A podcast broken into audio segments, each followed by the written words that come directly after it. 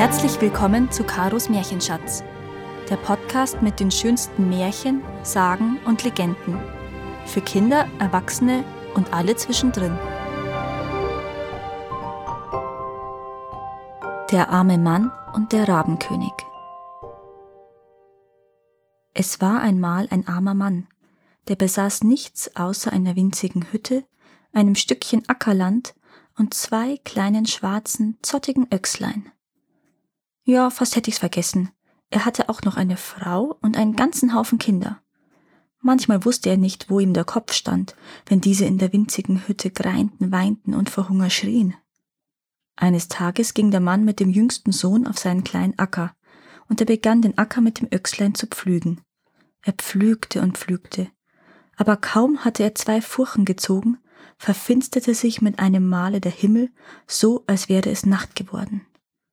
Erstaunt schaute der arme Mann zum Himmel empor, um zu sehen, woher plötzlich die dunklen Wolken heraufgezogen waren, und er erblickte über sich einen riesigen Vogel.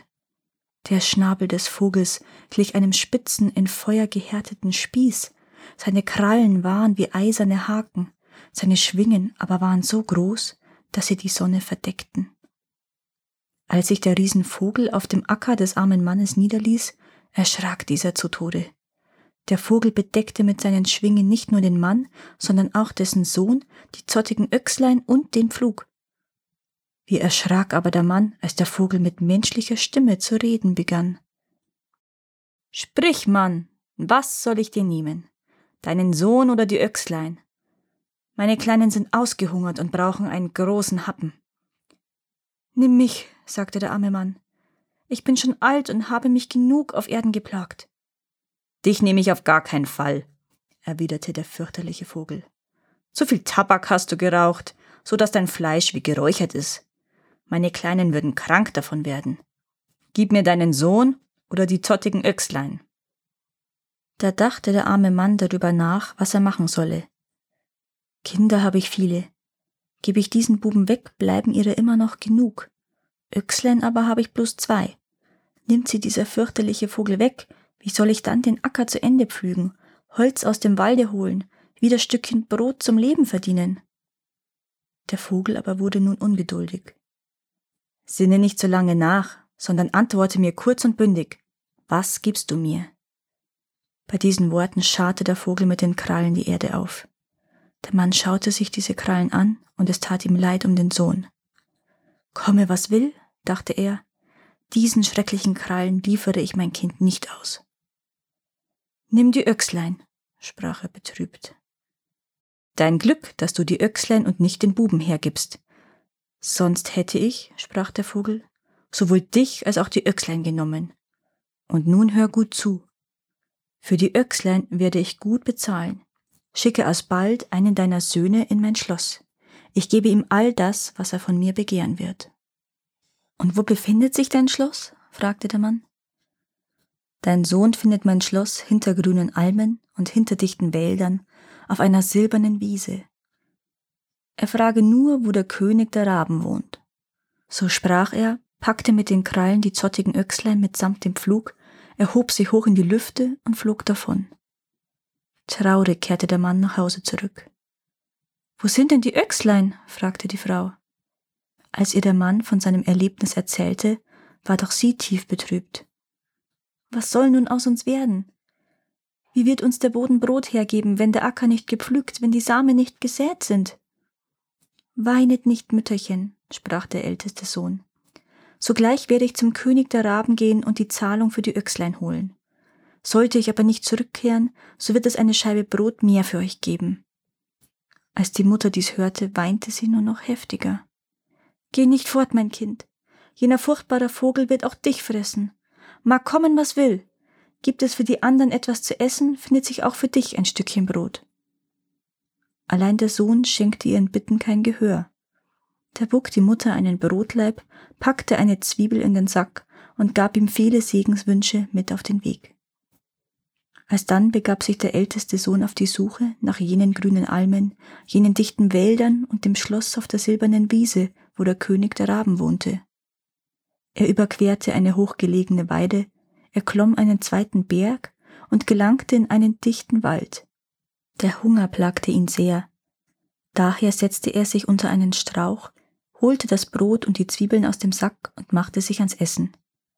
Noch hatte er nicht den ersten Bissen zwischen den Zähnen, da sah er einen schwarzen Raben heranhüpfen, der auf einem Bein lahmte. Sei gegrüßt, sprach der Rabe. Der Knabe erwiderte den Gruß. Darauf hockte sich der Rabe neben den Knaben hin und schaute zu, wie dieser voller Appetit das Brot und die Zwiebeln verzehrte. Würdest du mir nicht ein kleines Stückchen Brot abgeben? Mich hungert es so sehr, bat der lahme Rabe. Such dir selber was zum Picken. Ich bin schrecklich hungrig, hab noch einen weiten Weg vor mir und ich kann dir nichts abgeben, erwiderte hartherzig der älteste Sohn. Wohin führt dich dein Weg? fragte der Rabe. Ich suche die silbernen Wiesen, auf der das Schloss des Rabenkönigs steht. Nimm mich auf deine Schulter, denn ich will auch dorthin. Allein meine Flügel und meine Beine wollen mir nicht mehr dienen. Ich zeig dir dafür den Weg. Wie soll ich dich tragen? erwiderte gleichgültig der Knabe, wenn meine müden Beine mich selber kaum noch tragen. Da hüpfte der Rabe weg, schwang die Flügel, hob sich in die Lüfte und flog davon.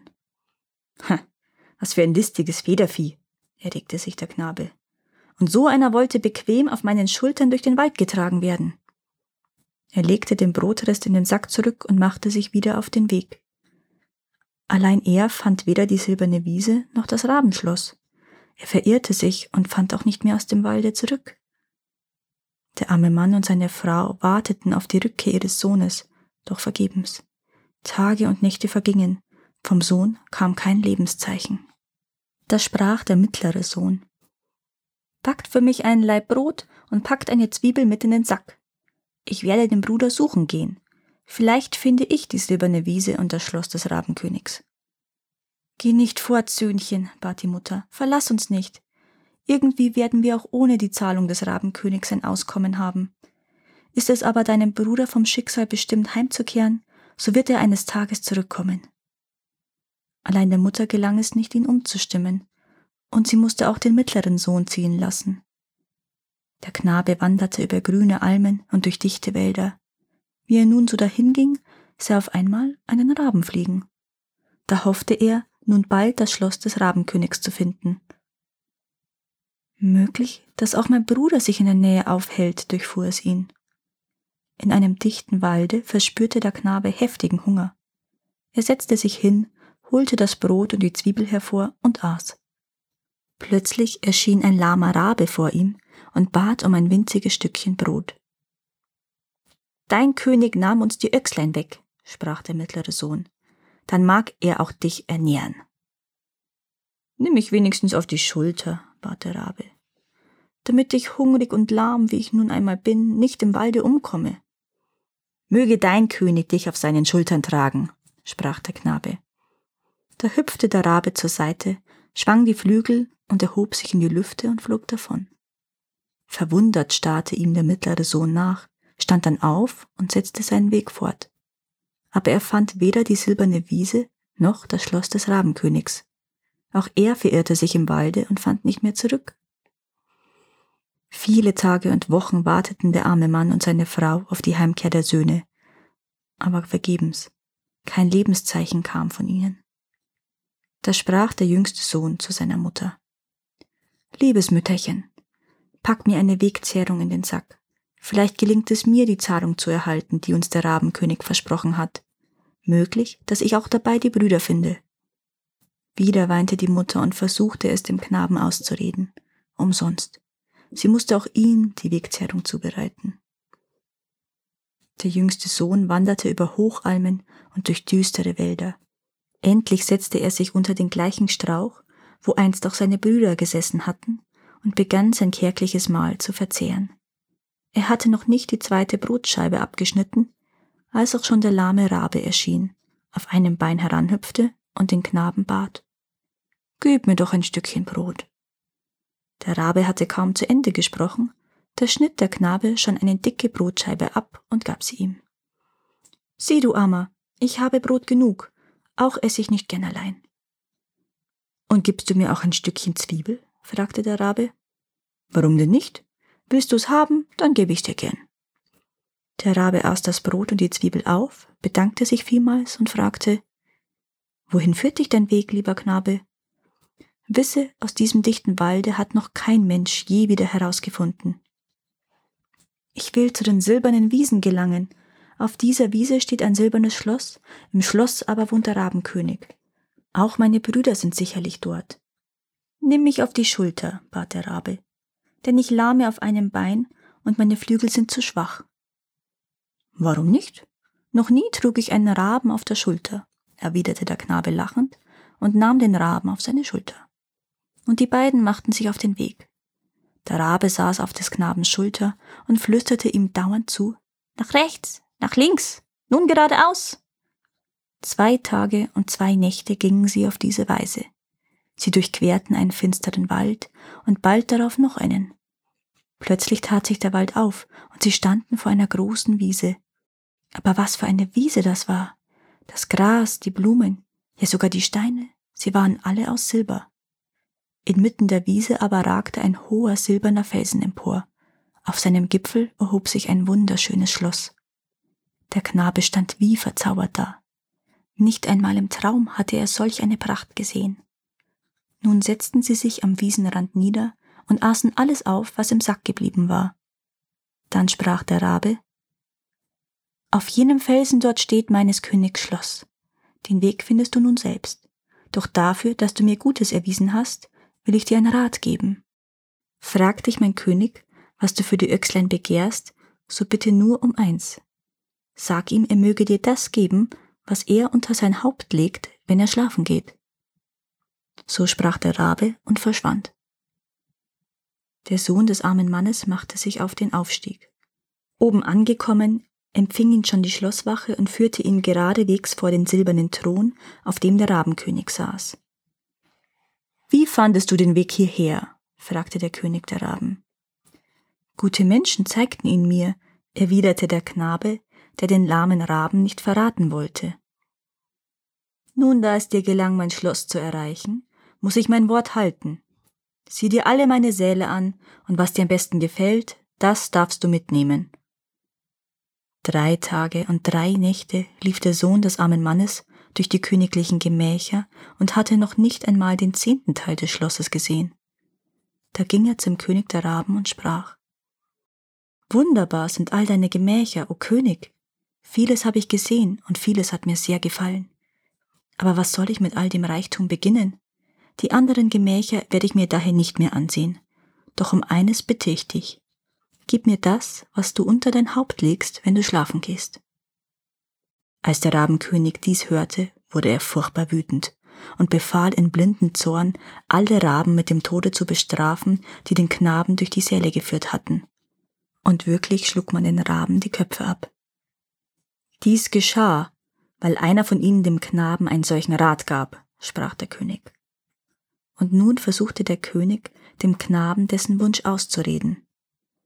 Alles, was du dir nur wünschen kannst, werde ich dir geben, wenn du von deiner Bitte ablässt. Ich möchte aber nichts anderes, beharrte der Knabe.